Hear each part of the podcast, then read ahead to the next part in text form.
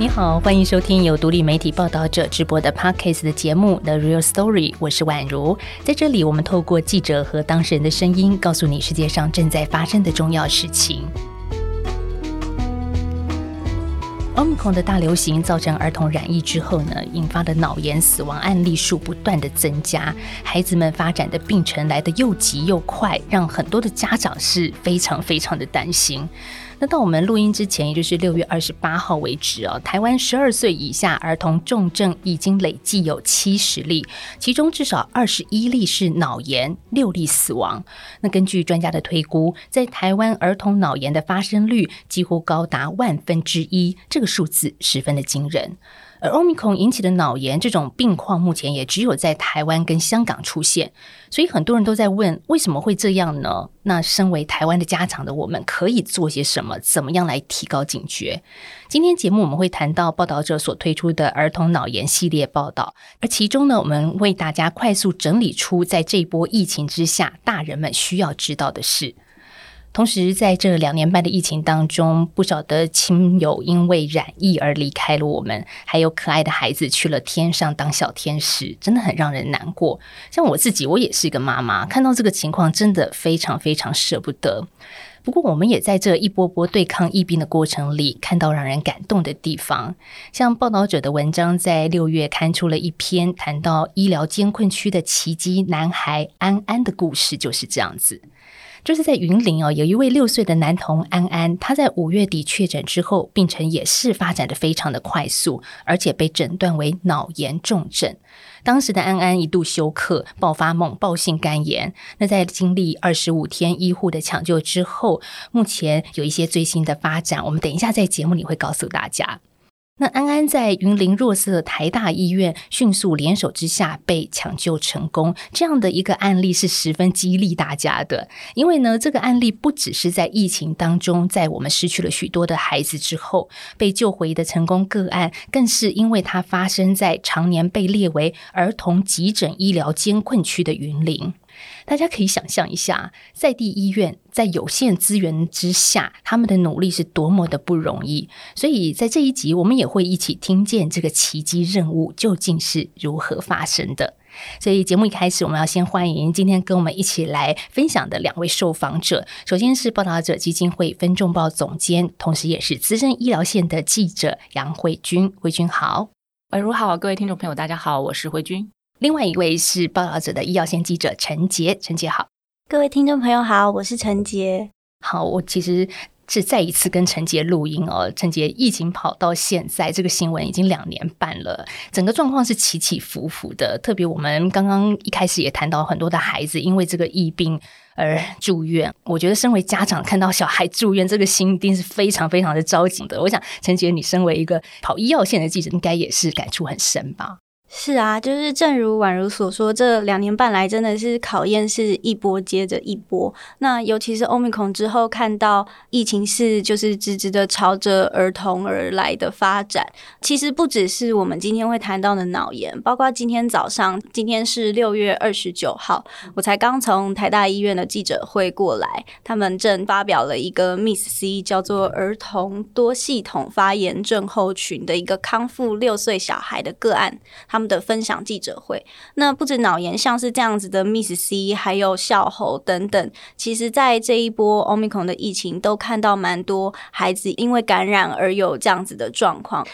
再加上现在全世界又看到出现了猴痘，然后甚至周边的国家开始进行流感的大流行等等，就是都对台湾来说，也会大家都会感到非常的担心。其实谈到这个担心，我想跑医药线的资深记者慧君应该感受特别多，因为长期以来台湾的孩子们面临不同的疫病的一个侵袭。像慧君，你开始跑新闻的时候，是什么样的疾病在当时造成这个孩子跟家长的恐慌啊？我特别就是今天要来上节目，我就翻了一下我之前的劳保的家保卡，确认一下我的开始投入医药记者的呃时间啊，正好就是一九九八年长病毒大流行的前一年。我开始正式跑医疗新闻，所以马上第二年碰到的就是长病毒七十一型重症的流行，那是对我们刚踏入这个医疗新闻界的菜鸟的我，是个非常大的震撼教育。那在这一次的 Omicron 的疫情开始，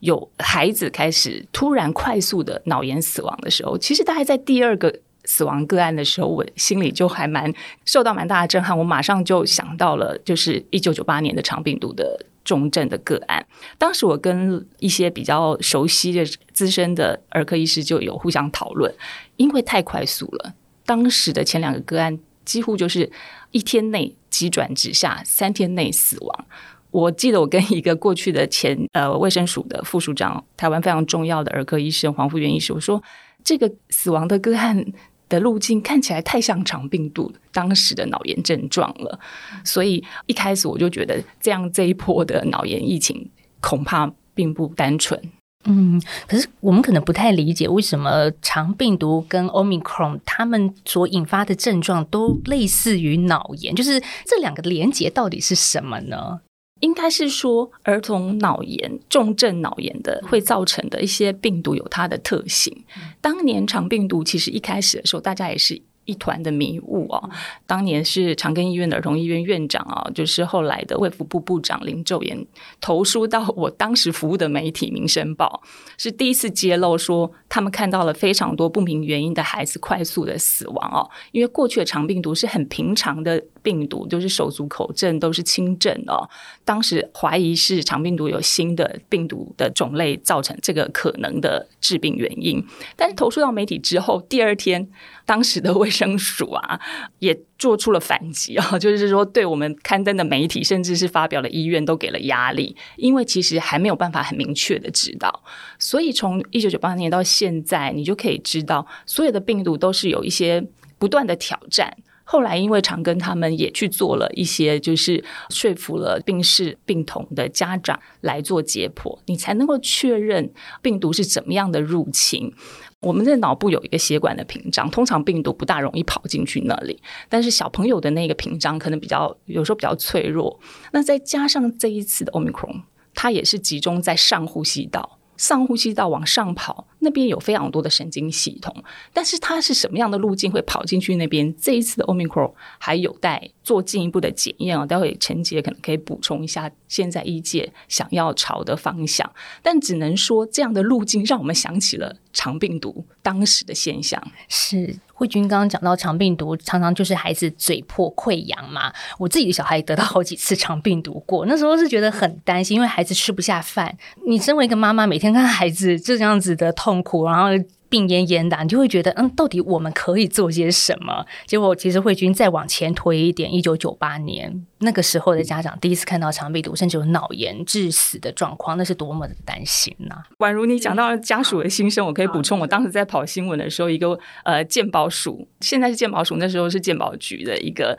工作人员，他自己也是妈妈，然后小孩子也是发生了手足口症，去给医生看，医生就说啊，这是肠病毒。结果他小孩子那才，我记得。在幼稚园，小朋友当场。听到肠病毒三个字就哭出来了，就跟妈妈说：“妈妈，我会不会死掉？”所以大家就可以知道当年的肠病毒有多么的让大家人心惶惶，连小朋友都可以感受到那种压力。这样，但是后来医生说：“啊，你这个不是那个重症的七十一型，因为一般就是手足口症，因为喉咙会破嘛，没有办法吃东西。说那只能多吃冰淇淋。”那小孩子就破涕为笑。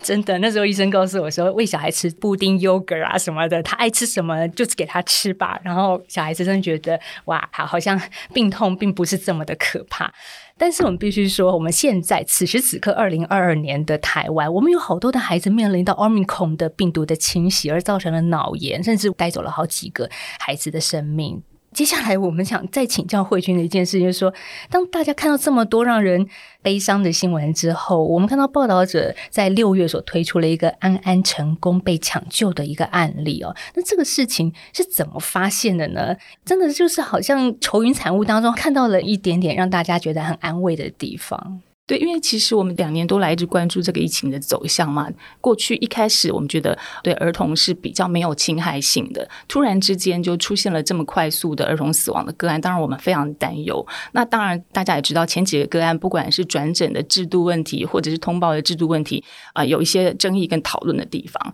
但是到了第五例个案的时候。有一例个案同样是重症的，这不是再讲轻症，就同样是重症的个案存活下来了。那当然，在指挥中心的记者会，他只是这样公布了一个个案的消息。那在这个中间过程中，有跟一些台大医生交流，知道说，哎，在这个抢救这个小朋友的过程中，做了一些很不一样的串联哦，就是台大总医院跟云林分院的携手合作来抢救。当时我就跟陈杰讨论说，当然非常多制度的问题都值得持续的深度去。检讨来做未来可以让制度更完善的地方，但此时此刻疫情持续在扩大的时候，成公救治的个案有没有可能这个经验可以快速的、详细的让更多的人知道？不管是家长，他可以更警觉；更可能的是让更多的医疗机构、各县市的地方卫生单位，他们有没有可以马上就可以仿效或复制的经验，让在救治重症的个案过程中。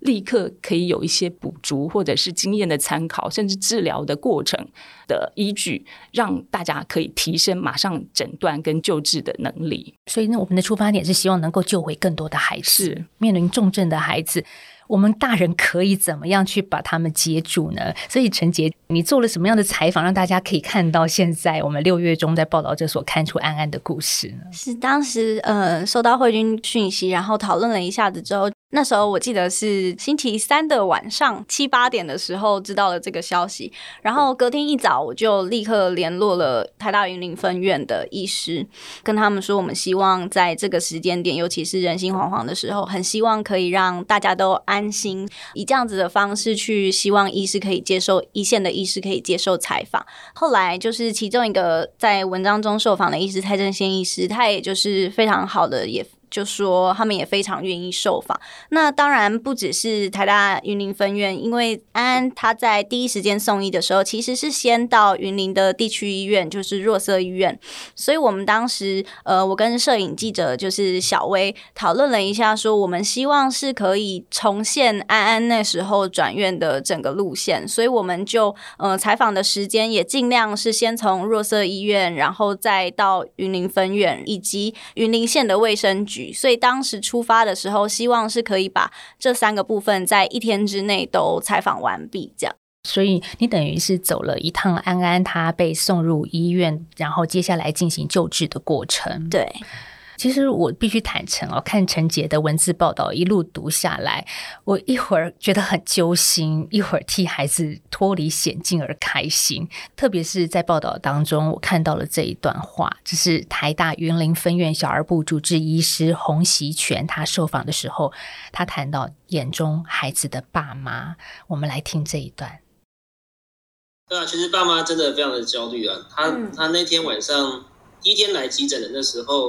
是他跟他的好像是阿姨还是谁？嗯，我们那个隔离室的窗口其实是可以对到外面，就急诊室外面的走道，那个就是一般的车道。然后他们不知道怎么原因，知道知道那个隔离就是就是我们在处理那个病人的地方，他们就全部都站在外面。然后我我们就是在里面处理的，真的大概两三个小时，终于把事情弄完的时候，然后那个时候我们就是开始想要找家属做解释的时候，然后才有人跟我们说，他们其实就在窗户外面。他们已经站了两三个小时了，在一直在那边。我们对我就直接把窗户打开，直接跟他们讲话，这样。对，然后他们就当下他们，我才发现他们都跪在外面，我根本不知道他们跪了多久。跪在外面吗？就是窗户外面。对对对，就跪在跪在外面，就车道上面。天哪！对啊，对，其实真的很心酸。真的。洪医师那时候看到的感想是什么？我那个第一眼看到他们家长的那个样子。其实真的很心酸，那那自己也是爸妈啦，所以也会其实会有很多感触。还有另外一个插曲是，就是他中间有一次要在送电脑断层的时候，就是我们在第三次送电脑断层。那送电脑断层其实是一个大工程，就是要把病人从交病房移出来，然后中间走道全部都要清空，就好像就是那个车队要经过一样，都要拉封锁线。嗯，因为这毕竟他是感染病人。嗯。对，然后结果我们就要走一个专门规划好的路线，就是送到地下一楼的那个脑断层室。嗯，然后他爸爸就因为我们本来就要家家属要陪同，所以就出来的时候呢，就是他爸爸就远远在在在父母亲外面就大喊着说：“要爸在这里，不要怕。”然后我们就就送他进电梯，然后送到地下一楼的时候呢，他爸爸就直接从楼梯上从二楼再冲上地地下一楼，然后我们走出来的时候，他又再喊了一次，就在那边一直喊，然后喊到我们把他送进教嗯断层室，然后再出来，然后还还是在做一样的事，就在那边一直一直对他的儿子在大喊，对，所以其实那个当下其实是真的冲击很深啊。这个冲击，我想听众你现在听到了，应该跟我一样，就觉得好想拿起面纸好，就是爸爸妈妈在看到孩子被送进去治疗，可是我们没有办法在身边为他加油打气，我们能做的很有限，因为一切要交给专业团队。可是我们可以在旁边默默的守候，这个守候真的是好伟大的父母的力量。是啊，就是虽然我自己没有小孩，但是我在听的时候，其实真的。就像医师说的很心酸，然后我也觉得，嗯，像洪熙全医师，其实大家听他受访的语调也知道，他听起来讲的时候是非常冷静的。其实洪医师现在还是第一年的主治医师，不过他走的是小儿心脏科，所以其实经历过就是非常多重症病人的训练。那当他说出这样的话的时候，你还是可以听到他在话中流露出对医者来说，要在家长面前展现出没有手忙脚乱的样子。这件事情也很重要，让家属安心。然后家属在那个现场的状况，其实光是想象，我觉得大家心里应该都会觉得很揪心。听完这么感动的一段，我们要请陈杰来帮我们回顾整个事件的过程了。因为刚也聊到嘛，儿童急性脑炎的病程是又快速又紧急，那发生在一个小孩子的身上，到底医院接到了这样子的一个呃病童。当时安安的情况是如何？医院又做了什么样的判断呢？来帮我们回溯一下。好，其实，在五月二十号的时候，安安的妈妈还有就是安安的姐姐跟妹妹都陆续确诊了，所以在隔天，就是家人们觉得有一点担心安安，所以在下午就先带安安到若瑟医院去做。PCR 的检查，那若瑟医院有一个就是十七年来常年就是全云林唯一一个儿科急诊的医师陈国民医师，那他记得非常清楚，他下午的时候就是帮安安检查，安安那时候看起来还完全没有异状，然后检查也阴性，后来就让他先回家。可是很快的就过了几个小时，从晚上六点开始，安安就发烧，然后活动力变差，一路就是到晚上十点开始会有一些症状，比方说眼睛上。吊啊，呕吐啊，用力咬舌头等等，全身僵硬，所以嗯，家属就立刻开车，马上再送他到弱色医院。当时陈国民医师也还在值班，那医师就告诉我说，他在第一时间看到这个孩子。第一，嗯，先排除他是不是有可能是小孩子常常得到的热性痉挛。不过，因为他觉得热性痉挛是五岁以下比较常见，那安安已经六岁了，但他还是跟家长确认一下，说有没有病史。一知道没有病史，他就立刻知道这个应该是儿童脑炎重症，所以要马上转诊到台大云林分院。但他第一时间先帮孩子做一些紧急处置，比方说呃塞剂退烧，然后畅通他的呼吸道，然后给予氧气等等，就是做紧急处置之后。就马上打电话给云林分院，结果是红医师接的电话。其实他们呃台大云林分院在这一次有特别给一个专线，就是各医院会知道说，如果你接到重症的孩子，你就打这支专线，台大的重症团队就会马上就开始做准备。呃，陈国明医师告诉我说，他大概整个处置的过程大概三十分钟左右，孩子就上了救护车，大概二三十分钟以内就到达了台大云林分院。台大在第一时间接到消息的时候，也知道安安一定是需要加护病房救治。可是当时在云林分院加护病房是满床的状态，所以他们要挪出一个病床、清洁等等，就是整个处理好，至少也会需要两三个小时的时间。但是，呃，就如大家知道的，脑炎其实是非常需要抢时间治疗的一个疾病，所以他们就已经预先想好，说要在急诊的时候就帮安安做大部分的处置。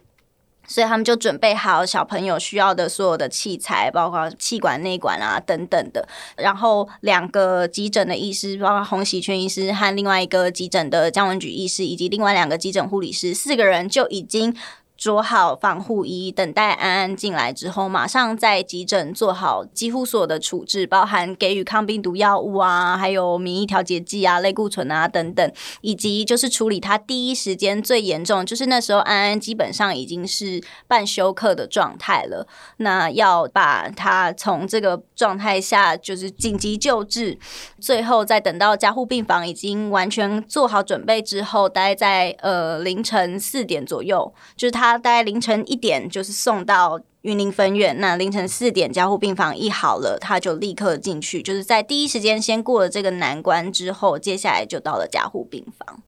好，陈杰刚刚讲到，其实弱色医院跟台大云林分院是一棒接着一棒，大家这样子几乎没有漏接，才把这个孩子紧急的救回来啊。但我如果从一个家长的角度来说，我的孩子遇到这样子的一个 omicron 的急重症的时候，我可能第一个我就会跟医生说，马上转院，赶快去医学中心，去大医院。可是。这两间医院，他们却发挥了如同大医院的功能，就是一样的把孩子也给救回来，而且做一个妥善的治疗。甚至是我们刚刚也听陈杰说，他们这两间医院根本也没有治疗过 Omicron 的重症的孩子，所以他们是怎么做到的呢？对，我想宛如的心声就是所有家长的心声。那事实上也没有错。其实我们大概最近这两年来，大家都耳熟能详，叫做分级医疗。我们觉得小病在小医院或小诊所，那重症的当然就是要。转到最大的医院，我们现在的分级大概有分基层诊所、地区医院、区医院跟医学中心。医学中心大家就觉得是它的整个科别是最完整，然后治疗重症的经验跟能力也是最充足。正常来说，最重症的病人确实应该要转到最后线的医院，就医学中心去治疗。不过在大疫病流行的时候，大家要知道说，可能医学中心也塞满了。就说大家之前看到很多转诊个案，就是因为找不到床，就是大医院也塞满了。那到底应该要怎么样可以去在地化，可以做一些在地的力量的提升？然后后线的转诊，其实转诊的概念不一定是把病人转走。他也可以是把资源能力转到这个医院来。那这一次呢，其实我和陈姐觉得非常感动的是，云林这个地区他们的医疗资源，特别在儿科的资源虽然并不充足，若色医院只是一个很小的地区医院，台大的云林分院也只是区医院，他们都没有全科的儿科的设备啊人力，但他们就互相补足，就是若色医院他们有专责的。儿科急诊的医生，台大云林分院他们有重症的照护的科别，然后协力，但是就像刚婉如说的。他们还是在这个安安病例之前，他们并没有治疗，没有这个经验呢。对重症经验，但是台大的总院这个时候及时跟他们结合，就说照理来说，如果你要转到台北，你想想看那个时间，可能分秒必争。这个脑炎不是只是用一天来计算，它可能是每分钟啊每小时，他的病况就危急了。如果这样的转诊线转运的过程本身就是一个风险，所以他们总院的儿科医师在云林分院没有的科比。比如说像肾脏科这些科别，他们是连线组成一个 line，直接把这个治疗的指引，包括这过程中有几次要做这种洗肝洗肾，他们没有做过小朋友的洗肝洗肾的这个经验，然后直接把这个治疗的经验跟指引跟他的啊医嘱的这个情况做连线。那其实这同等的也算是一种转诊，但是人力资源能力转到。台大云林分院去完成了这个救治，那我们觉得这个是这个个案中最让人家感动，也打破了我们一些思维。因为非常多的家长确实在第一时间都会觉得说，我要送台大，我要送成大，我要送高雄长庚等等的。那这一次你就发现说，在医界如果这个资源串联起来的话，也许搞不好争取了更多的时效。嗯，所以就是不是把孩子送出去，而是把医疗资源跟专业送进来。即便我们刚刚有说到云林县常年被列为儿童急诊医疗监困区，我想陈杰你也可以再继续聊一下，因为你特别走到了云林嘛，这个监困区是什么意思呢？监困区在儿科医学会的定义，其实就是说一个县市它的二十四小时儿科急诊要。大于五家医院就是叫做充足的地区，小于两家医院就是资源艰困区。那刚刚提到的就知道说，全云林县只有一间弱色医院是有二十四小时儿科急诊的，而且它只有一位专责的儿科急诊医师，其他的都是其他医院来支援的。那再来重症的团队，只有台大云林云林分院有这样子的资源。所以，嗯，这件事情就包含刚刚慧君提到的，其实要可以在第一时间创造像这样，呃，可以抢救安安速度这么快的，我们说的奇其实不是一触可及的，就是其实他已经有长期的累积的信任跟经验，包括卫生局还有各家医院的横向联系。第一个在呃卫生局的部分，他们其实很早就已经知道说，在云林自己的儿童救护的这一块的能量跟资源是不足的，所以他们在四月二十三号的时候，呃，局长就把六家医院的院长找来，跟大家说，诶，我们接下来面对这一波儿童疫情，我们需要分工合作。那台大云林分院跟弱色医院就负责，他们就开始切分，小于一岁以下的孩子或者是重症的孩子，我们就直接送到这两家家。医院来判断，那其他比方说十二到十八岁的青少年，就尽量送到其他的四家医院，可以把这个重症的资源就是保留起来。所以在这个过程中，就可以让每一家医院都知道要怎么做。那各家医院也知道，一看到重症的病患，就知道要转到台大云林分院，然后包含云林分院也有给予一个专线，让他们可以快速的去处理。那还有刚刚呃慧君提到的这个转诊以外的思考，像是呃台大的云林分院，还有台大的总院，这一次其实是一个用 Line，他们有一个 Line 的群组，那里面是全部的呃云林分院七个儿科的主治医师，加上还还有林林总总台大总院的医师，还有护理师，还有住院医师等等，就是一个十几个人的赖的团队。那他们就是任何时候一线看到的影像啊，还有各种资料，他们都会传在赖上面。各个医师就会讨论说，什么时候给什么药。看到这样的数据，我们也许可以怎么样判断？因为指引还有给药这件事情都可以写得很清楚。可是其实你要看到孩子的病程发展，在什么时间点给什么药。这个看的就是医师的经验，所以在云林分院没有的科别总院来一起协助，大家一起补足，然后一起去全力救治这个孩子。那包含另外一个就是转诊的思考，大家如果就是像呃宛如也是妈妈，一定有经验，说看到孩子可能一下子有发烧或者是有很多症状，就会想要赶快送到急诊。可是大家看到云林的急诊只有一家医院有儿科的医师，就是如果你送去，结果医师不是儿科的医师，你可能也会有点不信任他，你会觉得哎怎么办？这样，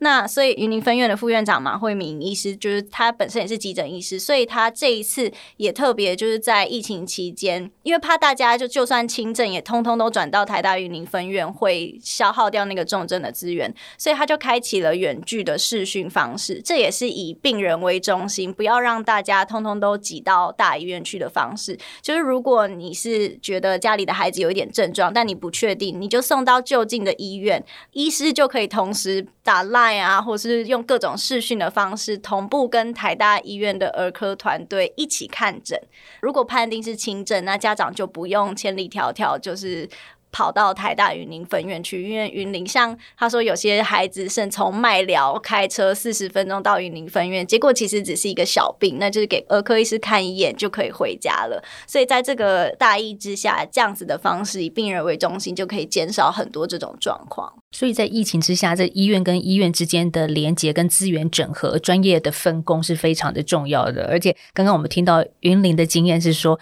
他是可以直接在线上就传达这样子的专业的讯息。但是接下来我想请教两位，就是说医院跟医院之间相互合作会不会很困难呢？因为每个医院都有自己的引以为傲的地方，或者自己觉得自己专业的地方，那怎么样去整合这样子的一个医疗资源呢？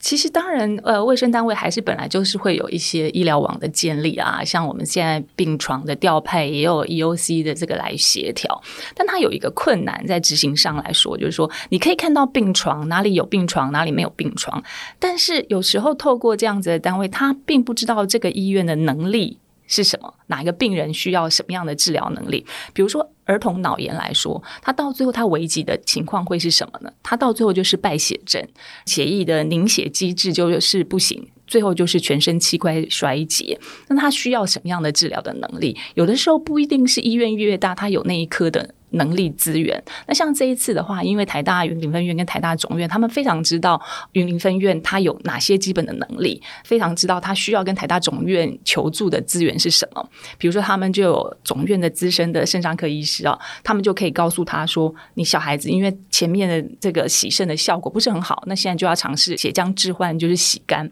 让他的氨可以降低，让他的血液凝血功能可以恢复哦，让他的器官不要一直衰竭。那这个小孩子的体重。”他要换多少的这些血液的这个能量？这个计算就是这个经验。那我是听说台大这个来做这个支援的台大肾脏科的蔡玉荣医师说，这几天他都是抱着手机在睡觉，他也是跟云林分院同步。那我的意思是说，其实如果说体系调派。绝对有的，卫福部有非常多套的这个，然后各地转诊的资源等等都有，但是完全是靠这个机制。有时候在这个疫情很慌乱的时候，你变得只看数据的时候，有时候反而不够及时。那云林这一次好的是说，他们是地区区域联防，他们就非常知道说谁。哪一家的医院的能力是如何，所以立刻去做这个分配的串联。有时候不是只是硬生生的这个，就是这个系统机制可以完全解决的。那是要了解你这个地方需要的能力是什么，才能够补足。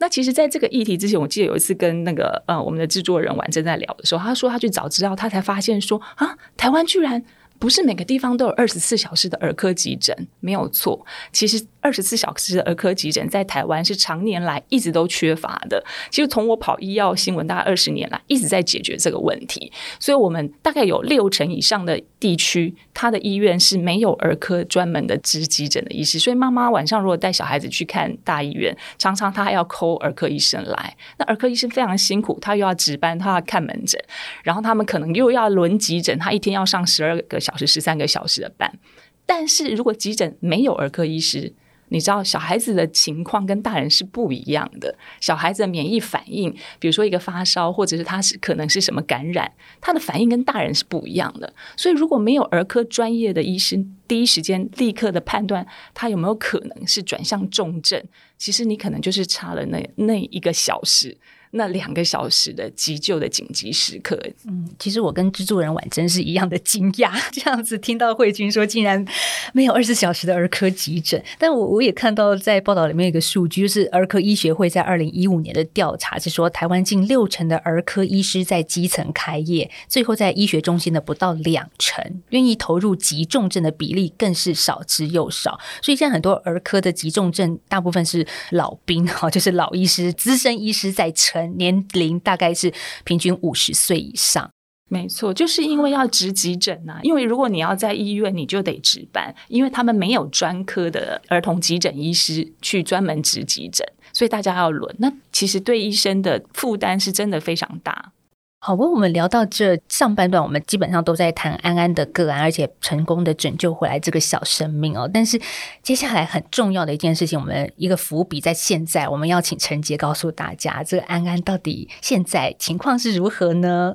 安安在呃五月二十一号就是发病之后，好消息是在六月二十一号，他在分院住满了整整三十天，经过了这样子的。非常多的救治的过程，最后终于就是顺利的出院。那接下来就是固定时间回医院追踪状况，但基本上已经可以返家了，所以这是一个蛮好的消息。那在一开始，其实安那时候可以从加护病房开始慢慢转到一般病房的时候，不只是给民众，也是给各医师们很大的信心，因为一开始在儿童脑炎出来的前几个个案，其实都是非常快速的三天。内就急速恶化死亡，所以他们那时候接到安安的时候也非常担心，就会是这样子的状况。甚至急诊医师在第一时间其实也觉得有一点困难，可是还是觉得小病人的潜力很大，所以最后安安还是就是真的成功的存活下来。嗯，所以欧米克的疫情持续进行当中，儿童的重症个案，我们也每天可以看到就是。有的时候会有一些讯息出来，就是增加当中，但是也有这些医疗的团队，他们也在努力怎么样去拯救每一个小生命哦。但是也有一个问题，我觉得还蛮好奇，说为什么这个疫情到现在国外比较少见儿童脑炎的案例，这是亚洲独有吗？因为我们现在看到儿童脑炎大多是发生在台湾跟香港，哎。嗯，因为现在这个儿童脑炎的致病机转还没有办法很明确的知道，所以它到底是怎么样造成脑炎的？目前呃，医界大概或是病毒学界有。各种不同的猜测，但是呃，我们问过好几个专家，尤其是特别有跟国际平台合作的专家，都提到说，这一波确实只有看到香港有案例。那在欧美，其实，在各种个案的讨论上面都没有提到。像这样子激素儿童脑炎的状况，那到底是不是因为基因的关系，还是有各种呃其他的原因？目前以就是林周元前部长也开始推动一些方式，不管是从病毒本身、病毒端怎么样入侵人体，或者是从孩子的基因端，两边都开始进行研究。像他已经召集了十六家台湾的医学中心，就是对脑炎的病童还有家属进行抽血，那可以知道他们的一些血液里。面的一些相关的指标也做了全基因定序，希望可以去看看说是不是真的有一些不同的地方。因为这些呃脑炎的孩子，确实他们多数都是健康的孩子，就是你并没有办法第一时间先判断他有什么高风险的因子。那另外就是致病机转的这件事情，我们要怎么确定就是儿童脑炎是怎么造成的？当年一九九八年。长病毒七十一型是由林奏炎部长去说服两个病童的家属，就是非常努力的想要说服家长说：“哎，这真的是就是一个大爱啊！希望可以就是虽然非常不舍，希望家长可以答应。”所以后来才真的做了解剖。但是这一波目前看起来，台湾跟香港都还没有做到这件事情。其实真的是要说服家长是很困难的事情，因为大家看到儿童脑炎的恶化速度这么快。那像是我们访问林口长。庚的急重症的加护病房的医师夏少轩医师，他就说，如果孩子在我的手上因为脑炎三天就过世了，然后我去跟家长说，可以让我解剖这个孩子吗？那是非常为难也非常不忍心的。所以目前解剖这件事情，台湾、香港都还没有看到相关的报告。我这边可以补充一点啊，就是说，其实很多病毒本来就是会有可能种族的差异，比如说长病毒七十一型、登革热这些，在欧美几乎是很少会发生的个案，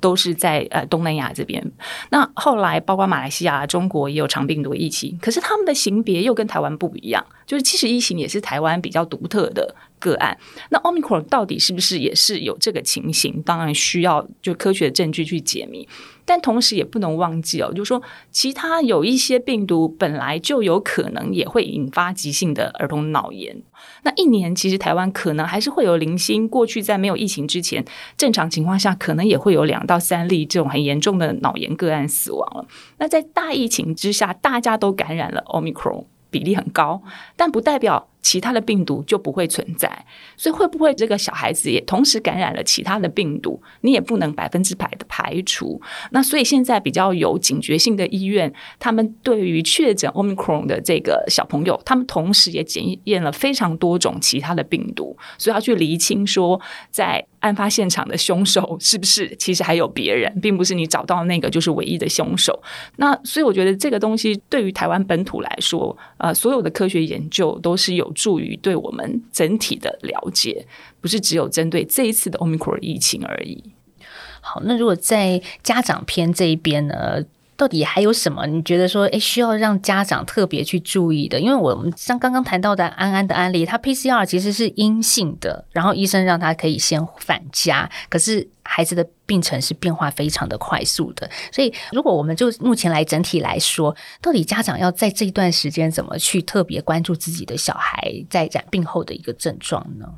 第一个最直接的，当然就是在打疫苗之前不要被感染，是最快速、最直观的方式。所以特别的保护孩子，或者是呃，如果您家里至少。有两个小孩的话，如果一个孩子已经有症状，那就尽快隔离，就是不要让孩子们都确诊，这是首先的事情。其他的就是包含指挥中心公布的这些指引，因为其实呃脑炎的个案，他的体温会烧到蛮高的，有些孩子甚至会烧到四十度、四十一度以上，非常需要家长有很大的警觉心，知道说孩子现在的状况是非常紧急的，要赶快送医。那八大前驱症状也在指挥中心不断的重申强调，包括体温大于四十一度、持续昏睡、呕吐，还有意识不佳、持续头痛、激越型。抽搐、步态不稳，这样。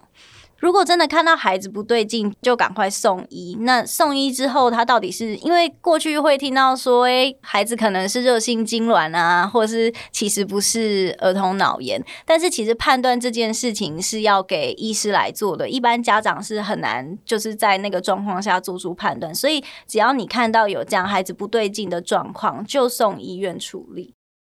我想要补充一下，其实陈姐已经很清楚的讲了鉴别症状，但是。儿童脑炎的重症跟一般的为什么不一样？我先解释什么叫热痉挛啊。其实小朋友因为他的发育体系还不完整，所以他的散热的，就是他的体温调节控制能力不是很强。现在很热，比如说我们自己会平衡，变成稍微是恒温的情况。但是小朋友他有可能因为环境很热，他就一直发烧起来，发烧到一定程度，他就可能抽筋。那正常的如果良性的二痉挛的话，他体温下降下来了，你用温水湿浴降烧之后，他的活力啊，他的胃口都会恢复，这是正常的情况。但是通常如果他是有转重症的前兆呢？因为我针对这个问题，我就非常好奇，因为我真的觉得脑炎都没有办法更快速的看到嘛，所以有一些比较资深的医生就是说，第一个要重要的就是说，除了发烧，脑炎的前哨反应是发烧退烧之后。他的活力还是非常的差，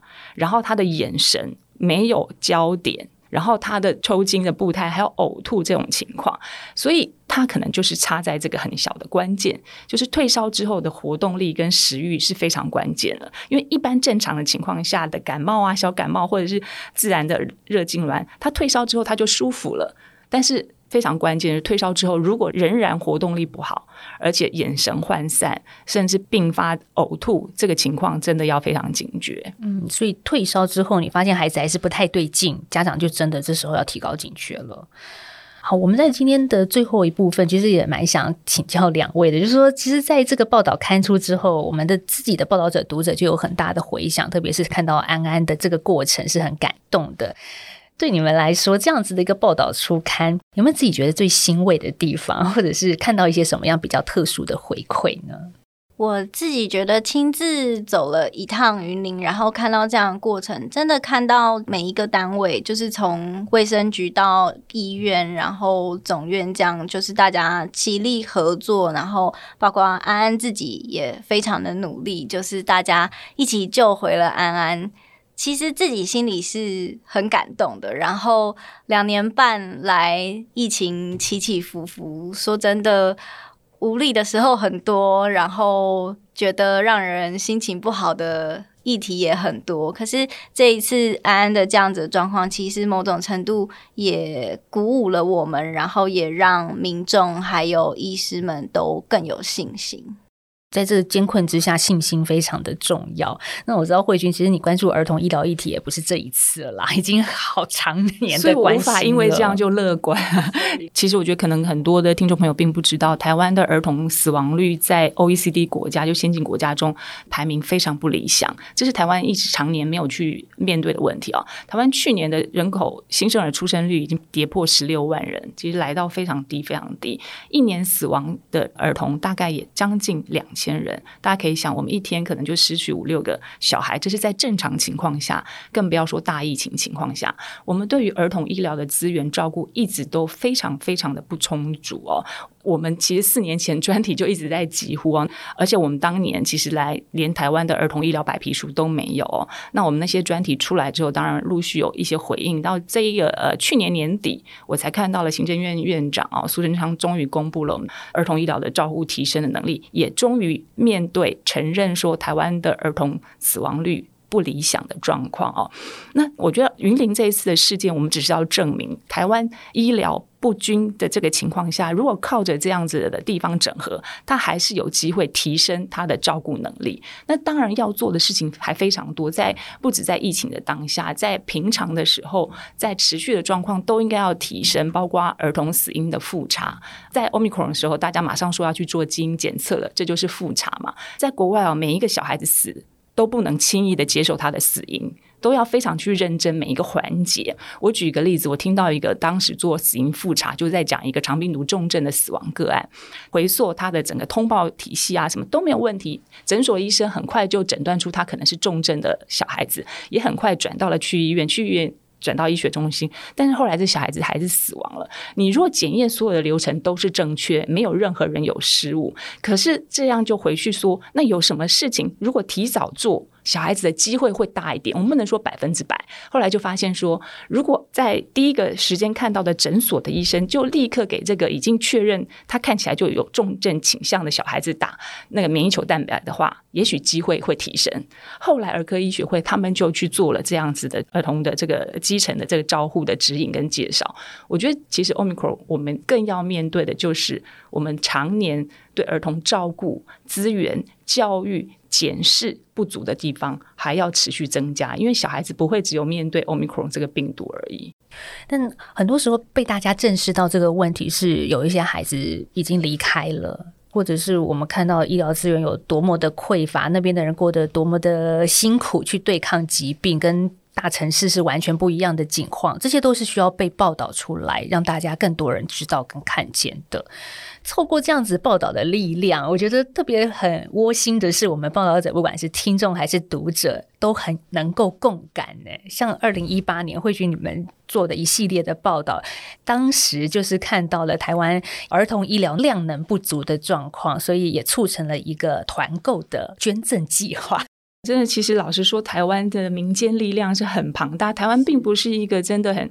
很缺乏的地方，只是说你要怎么把这个资源用在。刀口上啊，那当时我们做了这一系列报道，就发现说，在台湾的新生儿的这个照顾最小的巴掌天使的这一块新生儿科的病房里面，高阶的所谓的长颈鹿。保温箱啊，那什么叫长颈鹿保温箱呢？它除了是可以做啊基本的这个保温的这个功能之外，它有升降台，它可以直接在这边手术。大家如果有看那个呃《极致医生生活》的话，你就可以知道，那个小儿外科医生他常常在用的就是长颈鹿保温箱。那当时我们的报道就写到说，呃儿科资源有多么的不足啊，就说这样这样高阶的保温箱，在大的医院可能有个两三台就很偷笑了，可能就集中在台大啊、马街啊。长庚这种有这种新生儿科病房 ICU 病房比较好的，可是其他的医院没有。你知道他们这些小小的巴掌天使要手术要怎么做吗？我其实曾经看过一个呃医学中心，而且还是儿童医院呢，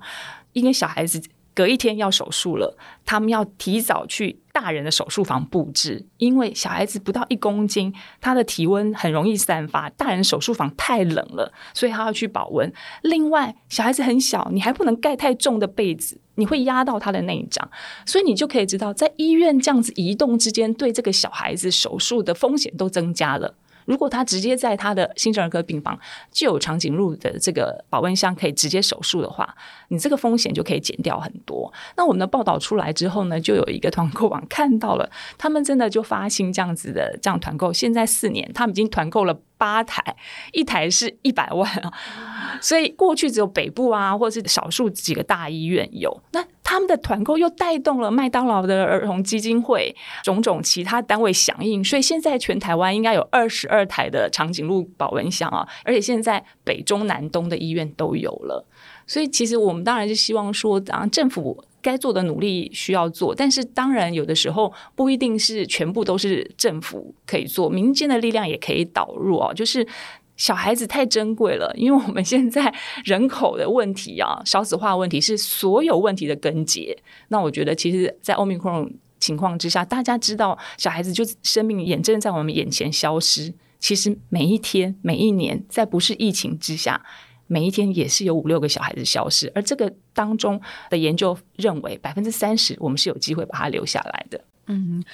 刚慧君有说到，台湾在一开始我们报道的时候，是一个医院大医院哦，有三四台长颈鹿保温箱就要偷笑就不错了。可是我特别把那个报道再拉出来看，就看到美国的儿童医院里新生儿加护病房几乎每床都是长颈鹿保温箱，韩国也是。其实真的。每一个孩子都是珍贵，都是宝贵的。当然，这些宝贝的孩子们也需要专业人士的协助，在旁边呵护着他们，然后也需要报道者的报道，让更多人看见。所以，陈杰其实还有一段，我们刚刚漏了讲，就是这些呵护这些宝贝的医疗人员，其实自己也。是受到疫病侵袭的一群人，在你采访这些医生的时候，他们也也也是染疫了。那个当下，他们也是染疫的状态。对，其实对我们那时候完全也是一个突发状况，就是在要去云林的前一天，我就接到洪医师的 line 说。呃，不好意思，他确诊了。这样，那个时候就就真的，因为加护病房他们一共有四个医师在平常在负责照顾病人，除了他之外，另外一个受访的蔡正宪医师也同样确诊了。所以他们其实，在照顾这些孩子、照顾病人的同时，自己也承受了非常高的风险。后来我们是我人在云林分院，然后用电脑跟他们视讯的方式进行采访。那还好，后来两位医生都是轻。症，那现在应该都已经回医院了。我我想，其实今天这一集节目真的有感动的地方，也有希望大家能够注意到的地方。望再次说，透过报道的力量，让大家能够看见默默承受痛苦的这一群，或者是需要被看见的这一群孩子们。如果你喜欢这一集节目，或者是觉得这集节目对你有帮助或感动到你的话，除了分享给更多人知道，你也可以到 s o n On App 或者是报道者的官网捐款支持。给我们，谢谢你的收听，我们下次再见。谢谢慧君，谢谢陈杰，谢谢。